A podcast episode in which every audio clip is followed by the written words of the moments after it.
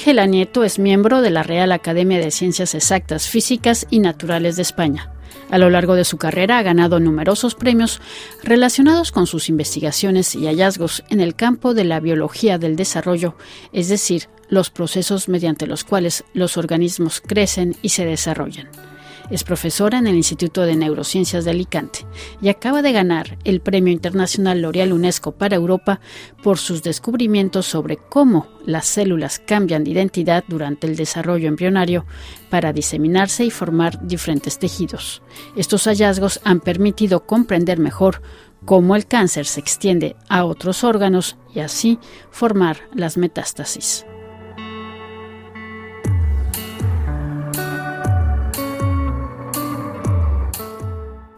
Nosotros fuimos a su encuentro en París durante la entrega de estos importantes premios que apoyan a las mujeres en la ciencia.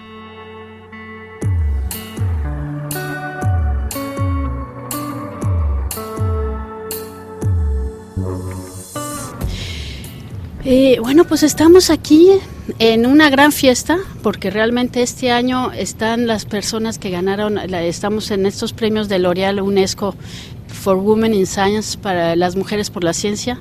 Y después de dos años de pandemia pues estamos eh, con las que ganaron en el 2020, con las que ganaron en el 2021, con las que eh, han ganado también en 2022.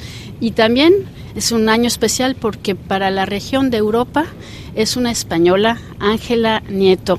Muchísimas gracias de, de estar con nosotros y muchísimas felicidades, sobre todo cómo se siente. Bueno, muchísimas gracias. Eh, me siento muy bien. Ha sido un honor recibir este premio, un privilegio. Un premio muy importante conceptualmente porque eh, pretende y consigue, desde luego, visibilizar el trabajo de las mujeres científicas. Entonces, conceptualmente para mí es, es muy importante. Muchas gracias. Estoy encantada de estar con vosotros hoy.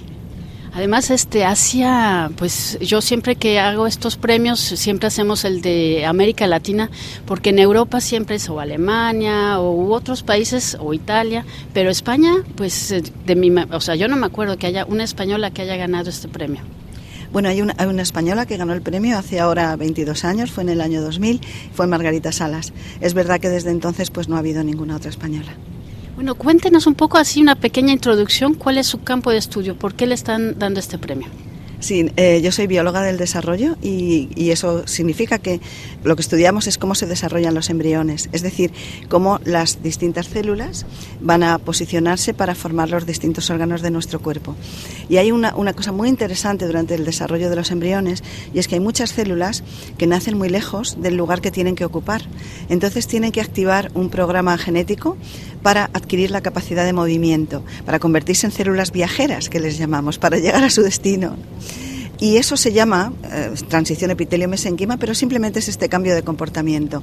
Y lo que nosotros encontramos eh, fueron los genes que se activan para que esto ocurra en el embrión, que son fundamentales para que pueda progresar y se pueda formar, pero también encontramos una conexión muy interesante entre este proceso y el cáncer, porque lo que ocurre es que las células tumorales, las células cancerosas, activan de una forma patológica este mismo proceso para diseminarse y formar las metástasis, que como como sabemos, es la causa de la muerte de más del 90% de los pacientes de cáncer. Muy bien, entonces digamos que la particularidad es este, eh, este nexo entre lo que se sabe del desarrollo embrionario y de qué manera el cáncer se, se propaga, ¿verdad? Así es. Em, se trata de que las células tumorales eh, aprovechan un mecanismo que existe de forma natural muy beneficioso para formar eh, los, distintos órganos durante el desarrollo embrionario, esta diseminación para que cada órgano eh, se desarrolle en el lugar correspondiente y en el caso del cáncer se desprenden las células desde el primer tumor y, y, entonces se diseminan por todo el cuerpo donde van a formar estos otros tumores secundarios, que es lo que llamamos metástasis. ¿Y cómo escogen irse a tal o a tal órgano, digamos, las metástasis? ¿Es algo que ya se sabe o todavía están aprendiendo cosas nuevas?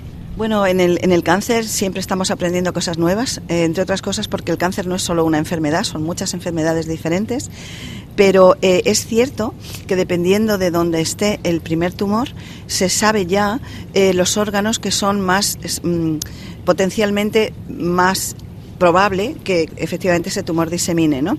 Y esto es debido a que las células tumorales tienen unos receptores en la superficie que van a estar identificando eh, señales en el camino por el que encuentran. Normalmente lo que ocurre es que eh, las células tumorales se, desprenden del tumor, encuentran los vasos sanguíneos se, y, utilizan, por lo tanto, el torrente sanguíneo para diseminarse por todo el cuerpo, pero luego salen de estos vasos para acomodarse, para anidar dentro de los distintos órganos. Entonces, que sean exitosas o no de anidar en un órgano u otro depende de dónde vienen y de esos receptores que van a ser como oídos, ¿no? Que van a estar escuchando y antenitas que van a, que van a estar viendo qué es lo que encuentran en el camino y van a quedarse en el lugar donde pueden crecer mejor.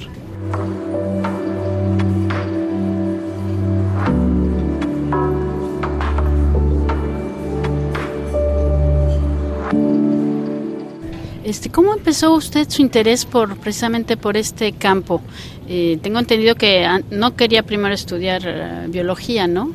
Bueno, eh, desde pequeña quería ser científica y me gustaba mezclar las cosas. Y, y, pensaba que, bueno, que lo mejor para esto y lo que yo conocía entonces era estudiar química pero tuve la suerte de tener una magnífica profesora justamente en el año antes de entrar a la universidad, magnífica profesora de biología.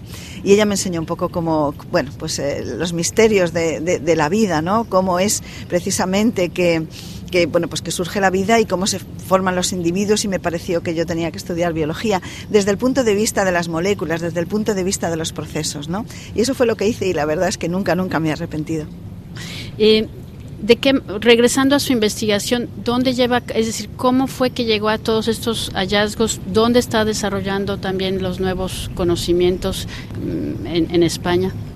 Sí, eh, yo hice mi tesis doctoral en España y entonces estaba trabajando en procesos bioquímicos, cómo interacciona el material genético con distintas proteínas. Después me fui a Alemania, donde empecé a trabajar eh, un poco en cómo las células se, comunican con otras y de hecho antes también en Madrid en, otro, en otro instituto de investigación y después ya decidí efectivamente irme a Londres, donde trabajé durante cuatro años aprendiendo precisamente cómo se desarrollan los embriones. Pero fue cuando volví al Instituto Cajal en el año 92, eh, ahora 30 años que empecé mi laboratorio con, con mi grupo, donde eh, hicimos los descubrimientos que unen el desarrollo embrionario con el, con el cáncer. Y fue efectivamente que vimos que el proceso por el que las células viajan en el embrión es bastante parecido al proceso por el que las células eh, tumorales se diseminan en el cuerpo. Ahora trabajamos en el Instituto de Neurociencias en Alicante. Es un instituto que pertenece al Consejo Superior de Investigaciones Científicas y también a la Universidad Miguel Hernández.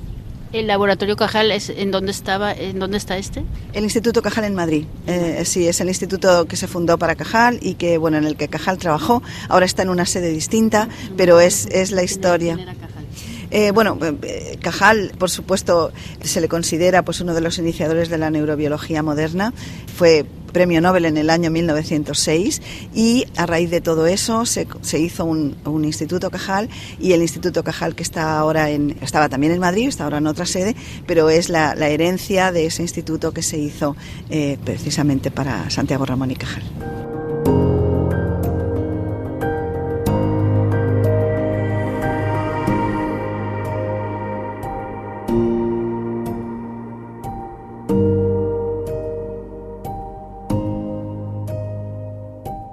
Es, ¿Qué es lo que aporta estos hallazgos en la lucha contra el cáncer? Haber podido encontrar esta conexión entre el desarrollo embrionario y, el cáncer es importante porque nos ha ayudado a entender mucho mejor cómo se comportan las células tumorales.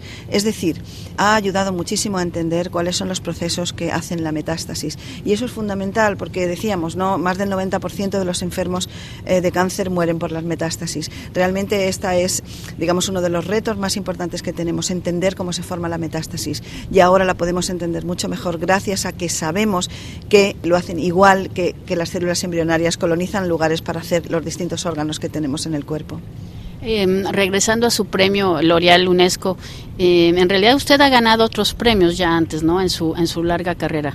Sí, he tenido eh, bueno, pues, eh, la fortuna y el privilegio de tener varios premios, pero me gustaría destacar uno que para mí fue muy, muy importante, es el Premio México. El Premio México eh, es, un, es un premio muy prestigioso, y con mucha tradición, que es otorgado por el Gobierno de México para científicos que trabajan en Iberoamérica Entonces, eh, es muy importante también porque de hecho es muy generoso, porque es para científicos que trabajan en, todos estos países, pero no mexicanos, no, no, científicos mexicanos. Y esto es un concepto de mucha generosidad y, que a mí además me permitió, bueno, yo ya conocía México, tengo muchos amigos en México, me gusta mucho en general viajar, eh, por supuesto, a, Latinoamérica, pero en, el caso de, de, México implica este premio además que se hace pues eh, un viaje al país y se recorren distintas universidades universidades, en distintas ciudades, distintos centros de investigación y fue un privilegio y un placer. Bueno, también usted forma parte de la Academia Real de las Ciencias de España y además creo que también no hay muchas mujeres, ¿verdad?, en esta academia. No, no, la Real Academia de Ciencias de España eh, tiene poquitos académicos, somos eh, 50 y algo más de, más de 50 en este momento, son muy pocos. Y en realidad, pues eh, bueno, pues son hay muy pocas mujeres. Digamos que de en 270 años yo soy la, quinta mujer. Entonces, ah, bueno, pero hay que decir que la academia también está, está cambiando, está percibiendo eh, los cambios de la sociedad, las contribuciones de las mujeres y ahora en los nuevos estatutos figura que hay que intentar pues paliar un poco el déficit de, mujeres que pertenecen a la academia. Pero me gustaría decir que también soy eh, miembro asociado de la Academia Latinoamericana de Ciencias, que bueno, pues eh, para mí es, es, es, un orgullo y es un, es un placer, porque además me permite estar cerca de, los países que, tanto me gustan, tanto quiero. Es que las mujeres aportan algo diferente a las ciencias. Tienen algún, incluso diría un sexto sentido que, no, no quiero hacer caricaturas, ¿eh? pero ¿qué es lo que podría decirse particular de las mujeres en el momento de, hacer ciencia? Bueno, yo creo que en realidad eh, lo importante es mencionar que los hombres y las mujeres no somos iguales y no tenemos por qué serlo, ¿no? Em, tenemos visiones a lo mejor un poco diferentes, pero son visiones complementarias y todas son importantes. Es decir, que ninguna sociedad, ninguna institución puede permitirse prescindir del 50% de la población. Las mujeres somos un poquito más del 50% y, y no nos podemos permitir perder el talento y el talante del 50% de la población. Me gustaría también para terminar un, un mensaje ¿Qué le diría a las mujeres o a las chicas que mm, están atraídas por, pues, por las ciencias? ¿Cómo, ¿Cuál sería como su, mensaje? El mensaje más importante que me gustaría transmitir a las niñas y a las eh, jóvenes eh, que quieran ser científicas es que lo sean, o sea, que lo intenten, que no se pongan limitaciones, que, se puede hacer, que el camino no es fácil, eh, la ciencia es una profesión que requiere mucha dedicación, pero también tiene muchas compensaciones. Entonces, que no se pongan límite a sus sueños y que se puede hacer. Adelante. Pues muchísimas felicidades Ángela Nieto eh, de nuevo por este premio y bueno no sé qué es qué le va en qué le va a ayudar este premio para continuar con sus investigaciones me imagino. Por supuesto, eh, este premio es muy importante. Los premios son importantes para que también la sociedad vea qué es eh, lo que se hace en ciencia y en este caso, como digo, visibiliza el trabajo de las mujeres. Entonces, a nosotros, ¿qué nos ayuda? Nos ayuda para seguir trabajando y esperamos y espero, eh, todas las personas de mi grupo y yo, que esto ayude a animar a muchos más jóvenes, mujeres desde luego, pero también hombres, a dedicarse a la ciencia, porque es fascinante y además es divertido. Pues muchísimas gracias, Ángela Nieto, y de nuevo, muchísimas felicidades. Gracias, gracias. Encantada de estar con vosotros. Un abrazo a todos. Escuchábamos a Ángela Nieto, Premio Internacional L'Oreal UNESCO 2022 por Europa, por sus investigaciones sobre el desarrollo embrionario y el cáncer.